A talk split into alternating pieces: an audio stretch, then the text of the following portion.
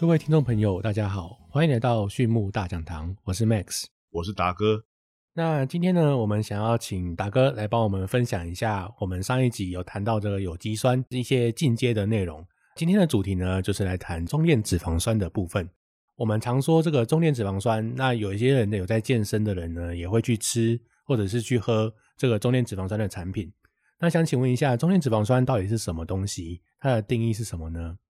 呃，Max，中链脂肪酸是这几年比较流行的一个饲料添加剂的产品。中链脂肪酸就是指它的碳链是六到十二个碳的这个脂肪酸，然后它在常温下是一个液体形式存在的一种脂肪酸。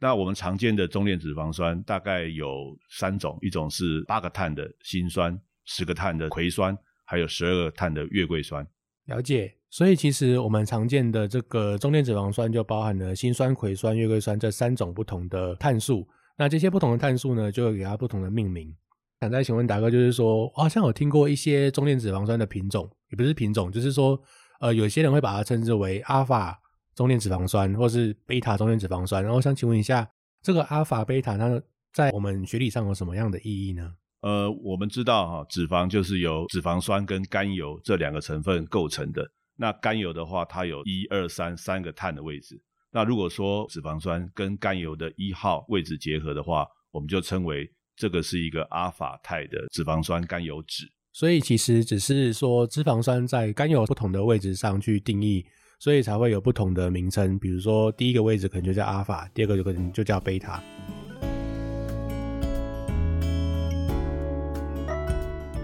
想再请问，就是说，我们谈了中链脂肪酸它的定义之后，那接着呢，我们就会想知道说，那在我们饲料添加剂或者是饮水添加剂来说，呃，反正就是在整个畜牧上的用途来说，中链脂肪酸有什么特别的用处，或是我们使用它有什么样的好处呢？呃，其实中链脂肪酸的应用的时间已经相当早了，在很多年前，大家会使用像椰子油这类的植物性的油脂，它就是一个含有很多中链脂肪酸的来源。中链脂肪酸它基本的功能大概有几个，第一个当然很简单，它是油脂，当然就是可以提供动物的能量来源嘛，哈。然后第二第二个的话，它可以乳化我们饲料中的脂肪。然后另外，其实这些年来大家比较重视的反而是一些其他的功能，像之前我有谈过，就是短链的脂肪酸它可以抵抗革兰氏阴性菌的功效。可是，在整个动物生产的过程当中，我们除了这个革兰氏阴性菌会困扰我们。呃，同样的，革兰氏阳性菌也是一个我们相当困扰的一个问题。那像我们常见的革兰氏阳性菌，例如说像金黄葡萄球菌啊、链球菌，还有梭菌，这些东西就是革兰氏阳性菌。那革兰氏阳性菌跟革兰氏阴性菌最大的差异，也就是在革兰氏阳性菌的细胞壁，它有一个很厚的肽聚糖的结构，所以说短链的有机酸它就没办法突破这个肽聚糖结构。然后进入细菌的细胞质里面去杀菌。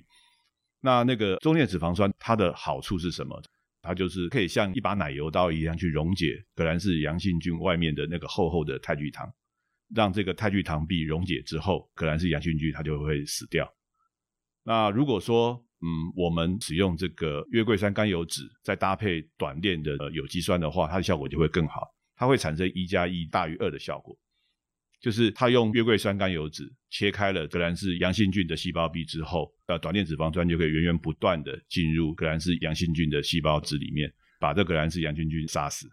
然后还有最新的一些研究，当然这些研究是陆陆续续还在进行当中，因为这些年来有很多病毒性的疾病困扰的这些动物的饲养者啊，譬如说我们常见的一些病毒性的疾病，像养猪的 purse，像那个禽流感，还有非洲猪瘟等等。这些都是非常困扰畜牧饲养管理者的一些疾病。那大家都在思考有没有一些有效可行的方法来对抗这些蜂套病毒。陆陆续续在这些年来，有很多人做了一些试验，也发现，诶，中链脂肪酸对于蜂套病毒它是有一些效果的。当然，这后面可能需要做很多很多的实验去验证它。但是，这也对我们来讲也是一个非常令人兴奋的结果，因为这些疾病的确是造成我们很大的损失，而且。周而复始的产生，对我们来讲也是一个非常头痛的问题。如果说我们能找到一个比较可行而且有效的方法，对我们来讲的话，也是一个很大的福音。然后最后一点就是，它跟短链的有机酸不太一样的部分，就是说，中链脂肪酸它可以被动物透过淋巴系统吸收，然后在动物的全身去分布，然后它的效果可能就是不局限于动物的这个消化道中。了解了，那其实中链脂肪酸用途还蛮广泛的，不仅可以去提供动物能量，而且还是一个非常快速的能量。它被动物吸收之后呢，可以快速的被利用，同时呢，也可以像刚刚达哥跟我们提到的，哦，进到动物的淋巴系统里面，经过整个血液循环之后，在血液里面去做一个运输，可以快速呢在动物的体内，不管是提供能量也好，或是说如果说今天动物有菌血症，那同时呢，也可以让这中间脂肪酸在血液中去运作，去把这些在血液中的微生物杀死。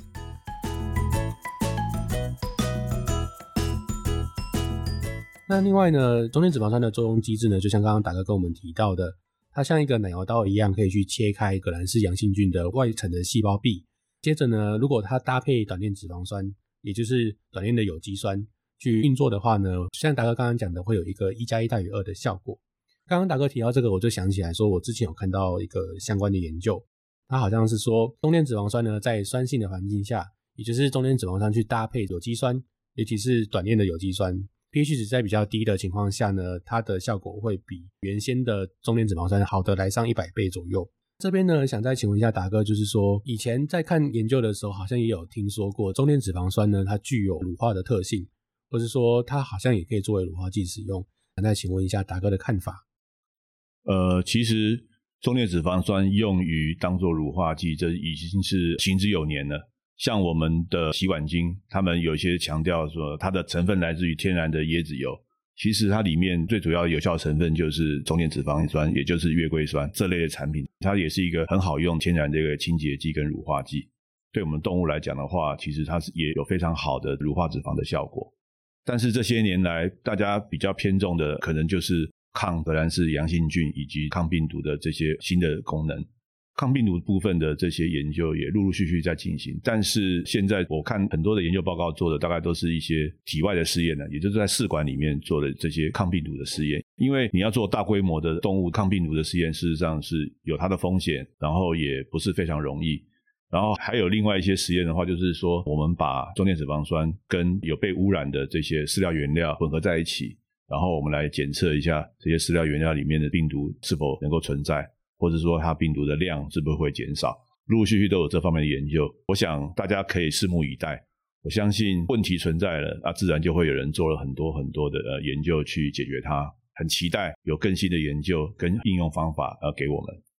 了解。所以其实中链脂肪酸它的用途还蛮广泛的。如果它具有一个很好的乳化特性的话，那显然它可以在饲料里面去做一个比较均匀的散布。同时呢，它也可以去维持这个饲料的品质，去抵抗这个革兰氏阳性菌啊、革兰氏阴性菌。可能呢，就像刚刚达哥提到的，中链脂肪酸对于这些革兰氏阳性菌跟抗病毒的效果，可能一部分啊就来自这个中链脂肪酸的乳化特性，去破坏病毒的外套膜啊，或是去破坏革兰氏阳性菌的细胞壁啊等等的部分。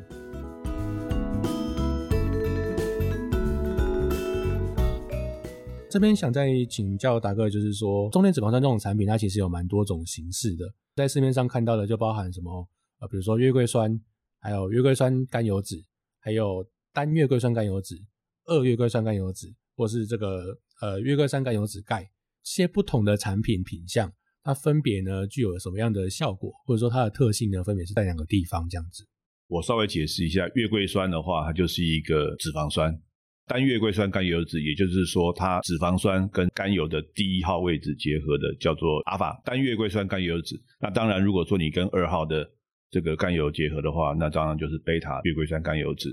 那月桂酸钙就是月桂酸跟一个钙离子结合出来的一个钙盐形态产品。那它们的物理性状跟生物活性跟月桂酸还有单月桂酸甘油酯事实上都是不一样的。那所以说我们在选择产品的时候，我们要特别去留意一下。那当然，它的生物活性最好的话，就是阿法单月桂酸甘油酯。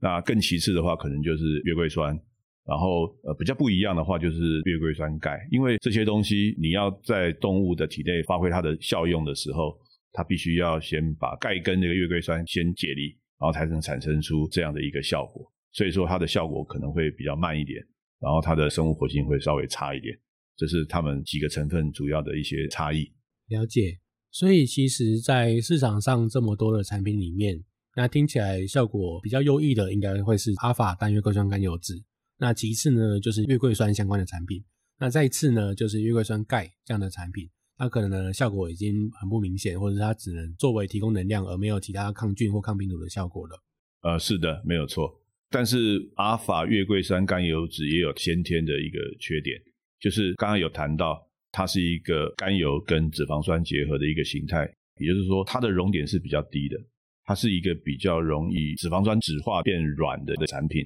那所以说，我们在保存它的时候要特别小心一点，会有这方面的问题。但是我们重点啦，买一个产品的话，或使用一个产品，最重要的话还是它的生物的有效性。那也就是现在为什么又有一些新的这类产品出来，就是说我们把它做成一个液态的单月桂酸甘油酯或者中链脂肪酸的产品。它就可以直接添加在动物的饮水，或是直接添加在饲料里面，然后达到它的效果。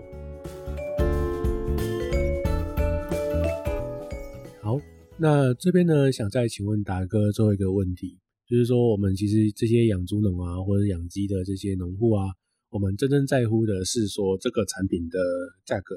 它的使用剂量、它的产品的品相。那这边想请达哥帮我们介绍一下。呃，市场上我们常看到的产品，它的价格跟它的使用剂量大概落在哪个地方？那我们用产品一定要有效，所以说呢，至少要加多少，或者说最多不能超过多少这样的有效剂量，来给我们做一个参考跟分享。Max，其实这是一个非常难回答的问题，就如同之前我们所讨论过的有机酸产品一样，而每个产品在使用之前，我们要非常清楚的了解它的有效成分是什么。以及每一个有效成分的作用机转是什么？它们的有效成分之间会有什么样的交互作用？还有这些产品都有一个使用的阀值，所谓的阀值就是它最适当的添加量。所以我们在使用这些产品的时候，首先我们要知道要选择哪一类产品，最主要是跟我们的使用目的有关的。然后我们再选择它最适当的使用时机。然后我们要使用在动物生产的哪一个阶段？它的阀值是多少？啊，建议的添加量一定要在它的阀值之上，才能做一个精准的产品的选择跟使用，最后才能达到它最好的经济效果。呃，相关的产品价格是什么？其实我并不太清楚，但是我们要很清楚的知道我们自己需要的是什么，才知道如何去选择产品，以及去确认它使用的效果。另外，使用前跟使用后的数据必须要做记录，才能够进行一个比较精确的比较。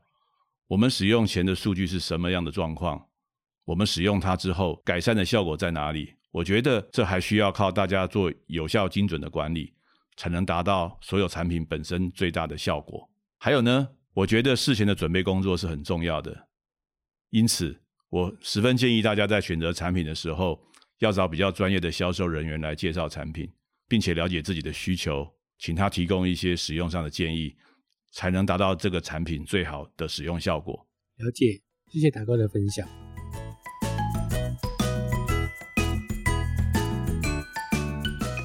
所以，其实我们在挑选产品的时候呢，我们就是要去跟呃贩卖产品的技术人员多沟通，那去多了解这个产品的特性跟有效成分，还有它的使用的阀值在哪个地方。其实每个产品的价格呢，跟它的定价呢，都是经过一系列比较仔细的考量，所以基本上呢，应该也不会有太夸张的价格出现。那原则上，农户在使用每个产品的时候，考量的都是它的性价比。同时呢，鉴于中间脂肪酸的一些特性，那我们也会认为说，它可能对于一些幼小的动物，或是种禽、种畜，比如说呃母猪，或者是这个仔猪，或是雏鸡，或者是蛋鸡等等的部分，会比较有一个效果。我还想跟 Max 讨论另外一个观念，也就是说，我们在选择产品的时候，当然价格因素是一个大家会先思考的问题，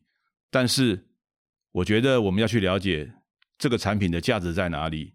比比较价格更重要。它可以带来什么样的经济效益，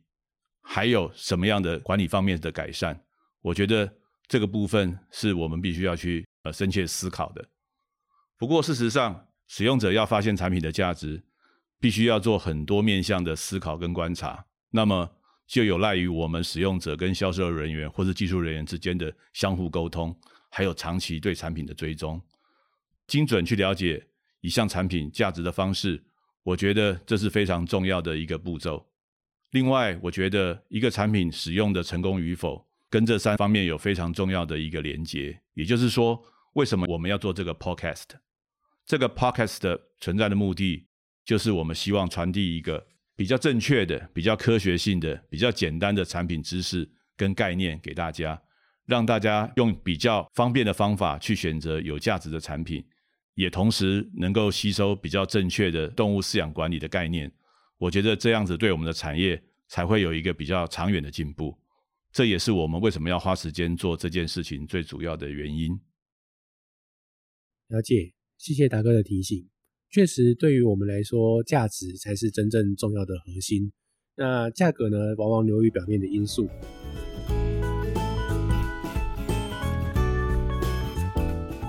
那我们今天的分享呢，就大概到这边。谢谢各位听众的聆听。那对于我们巨木大讲堂有兴趣的朋友，也欢迎订阅我们，或是透过下方的留言，我们的 email 与我们联络。那我们下次再见，拜拜。